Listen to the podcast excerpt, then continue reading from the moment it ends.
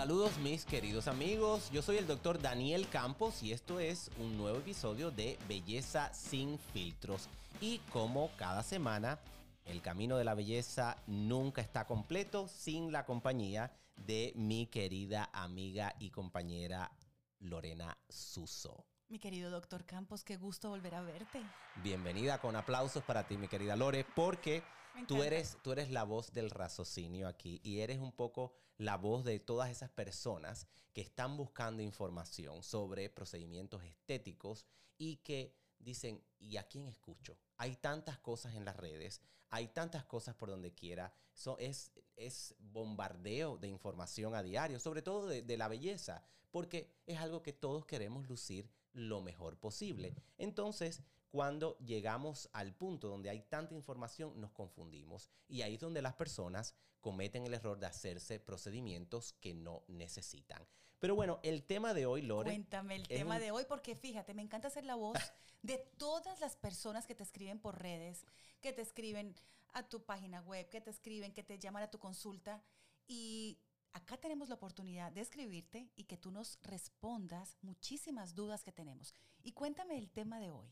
Bueno, eh, quizás para algunas personas esto sea un misterio, mm. pero tú sabías, Lores, que en los Estados Unidos son miles y millones de personas los que se hacen perforaciones en las orejas, lo que se hacen, eh, eh, ¿has visto esos aretes que son grandes, negros, que son como unos aros que son enormes? Que deforman la oreja. Que deforman la oreja. Bueno, hay procedimientos para rejuvenecer la oreja y, de hecho, corregir ese tipo de perforaciones. Y hoy vamos a hablar del rejuvenecimiento de las orejas. ¿Qué te parece? Me encanta y te voy a confesar muy honestamente, nunca me he fijado ni siquiera en mis orejas. Bueno, pero fíjate que es muy importante, sobre todo para ustedes las mujeres que usan esos, y algunos hombres también, pero en general los hombres no usan los arcillos o aretes tan grandes, las mujeres cuando se ponen unos aretes de esos bellísimos que hay, que son obras de arte, ¿a dónde van la mirada? ¿A dónde tú crees? Van a las orejas.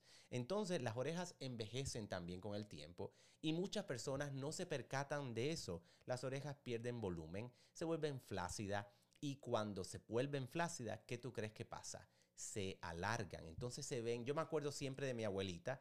Mi abuelita tenía las orejas más grandes. A lo mejor era mi, mi proporción de, de niño, que tú sabes que de niño uno ve todo más grande. Yo le veía las orejas a mi abuela tan grandes y me pongo a pensar, ella era de los tiempos donde usaban aquellos eh, aretes o zarcillos que eran como de, presión, ¿te acuerdas? Claro. Eso lo que hacía era aplastar la oreja y, y la, de hecho la modificaba. Y yo siempre me acuerdo que yo le tocaba la oreja y era muy finita y muy, muy blandita. Y luego dándome cuenta de que esto hace todo el sentido del mundo, porque cuando envejecemos perdemos grasa en todo el cuerpo, en todo el cuerpo y las orejas no son la excepción. Entonces es importante que tengamos en mente que las orejas la podemos rejuvenecer. Pero fíjate que me has puesto a pensar, todas las noches yo me pongo mi crema, me pongo tu crema que tengo de ácido hialurónico, me pongo la de los ojos, me pongo todo, pero acabo de darme cuenta que nunca me he puesto crema en las orejas. ¿Viste? Y tampoco nos ponemos muchas veces protector solar, por ejemplo, en las orejas. Jamás. Es una cosa, y entonces las orejas sufren mucho el, el castigo que nos da el sol constante, que se llama fotoenvejecimiento. También, obviamente, con los años, como te decía, pierden volumen y hay varios procedimientos que podemos hablar sobre el rejuvenecimiento de las orejas. Mm, me encanta. Y especialmente, claro, me doy cuenta, yo tengo el cabello largo, no me preocupo, pero ¿qué pasa con los calvos sexys como tú? Ah, bueno, calvo te lo acepto. Lo de sexy, ay, Lore, se ve que me quieres. Mi doc.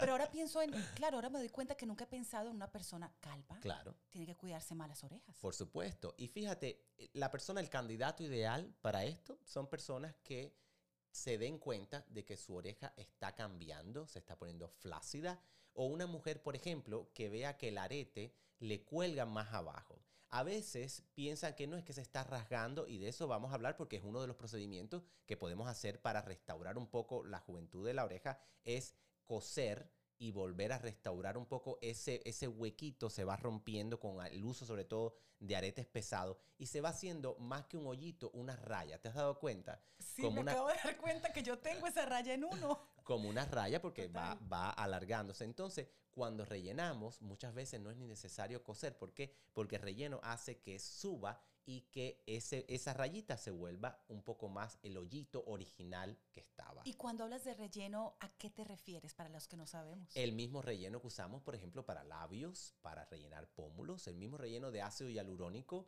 que es, es obviamente aprobado por la FDA y que se viene usando hace mucho tiempo, se puede usar en las orejas. Así que cualquier persona es candidato para hacerse este procedimiento, siempre y cuando crea que sus orejas están envejeciendo y es muy válido, es absolutamente muy válido.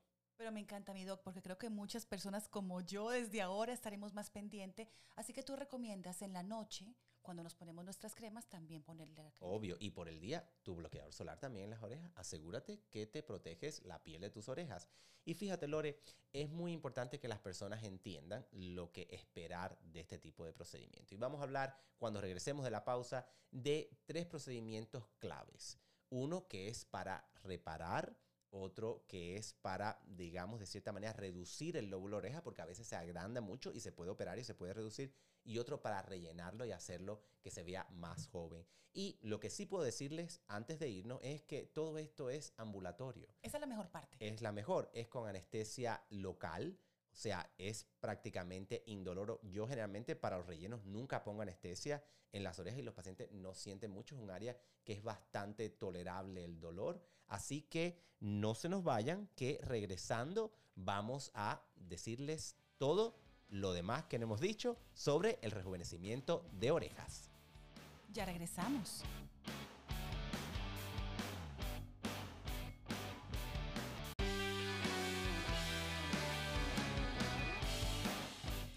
Estamos de regreso en Belleza sin filtros con mi querido doctor Campos. Y tengo que confesar que este tema me encanta porque, doc, yo nunca me he preocupado por mis orejas. Bueno, ya a partir de hoy, yo te aseguro que tú vas a ver tus orejas de una manera muy diferente a como la veías antes. La vas a ver como una parte integral de tu rostro. Porque de verdad, las orejas están ¿Lo al nivel del rostro y, y se va la vista a las orejas. Entonces, vamos a hablar ahorita de los procedimientos que hay disponibles, Y ¿verdad? sé que hay un procedimiento que es el de restauración del lóbulo de la oreja.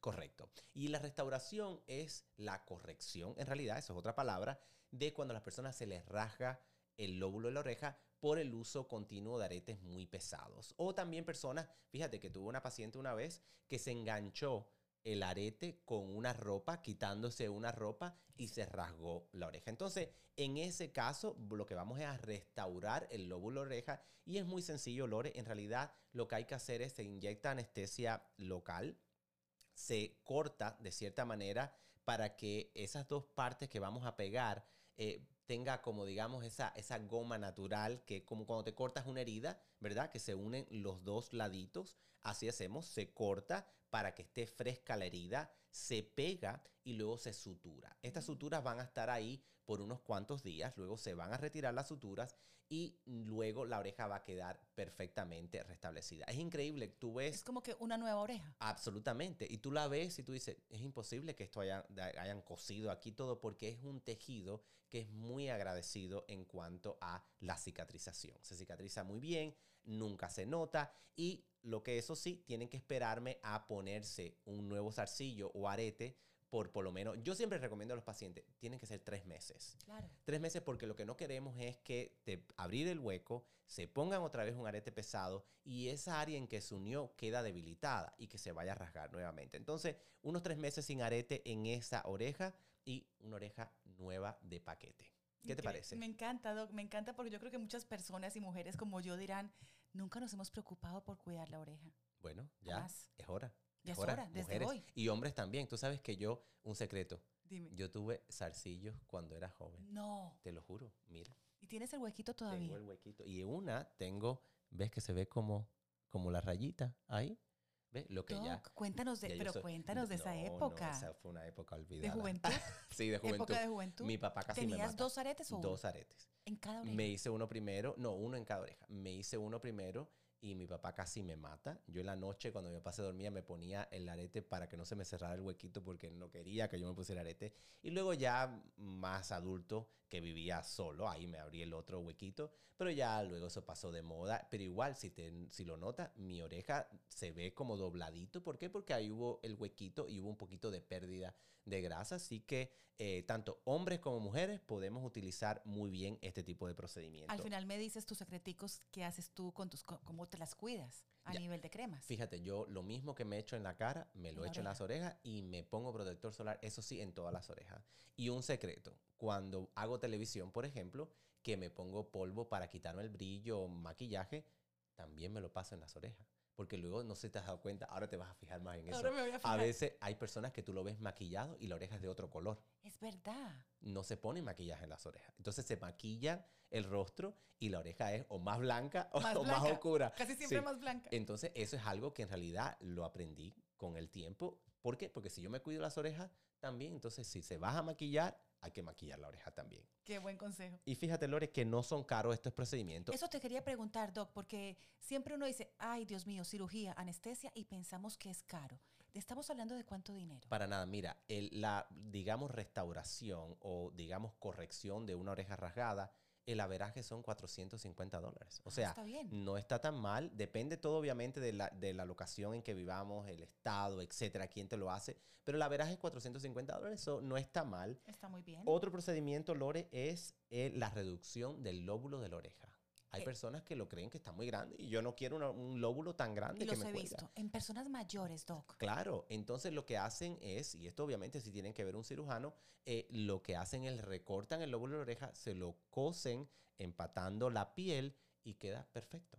Queda mm. perfecto y tampoco es caro. Ese, ese oscila entre los 500 dólares por oreja por oreja son, digamos, unos mil dólares, pero esto es una cirugía que se hace una sola vez. En la vida. En la vida, o sea. Y tu oreja queda nuevecita. Exactamente, esa es la oreja que vas a tener hasta el día que estés en esta tierra. Me encanta. Así que yo creo que vale la pena.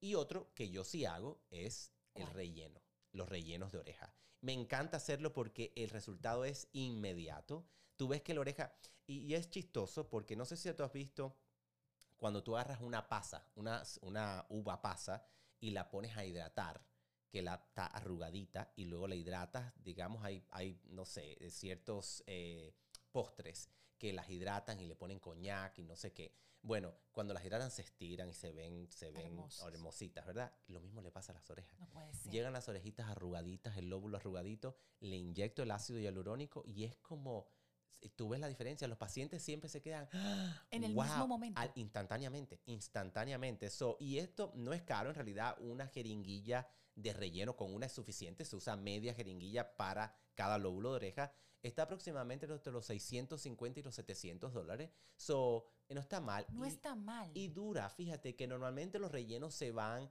en cuestión de 8 meses a un año. En la oreja dura más, ¿por qué? Porque la circulación ahí es menos y la saca más lentamente el cuerpo. Entonces, yo creo que está muy bien aquellos que no quieran hacerse una cirugía, bueno, pueden acudir al relleno. Pero me encanta lo del relleno. Claro que sí. Porque además no es tan caro como pensábamos. Así es. No, no, no es caro, fíjate. Y cada vez hay más rellenos, más marcas en el mercado. Y obviamente, a ver más, eh, eh, digamos, eh, competencia. competencia, bajan los precios. Entonces, yo creo que 700, 650, 700 dólares por tener unas orejas nuevas de paquete vale, la pena. Así que espero que le haya gustado este episodio de Belleza, sin, filtros. Los esperamos la próxima semana. Gracias, doctor. A ti.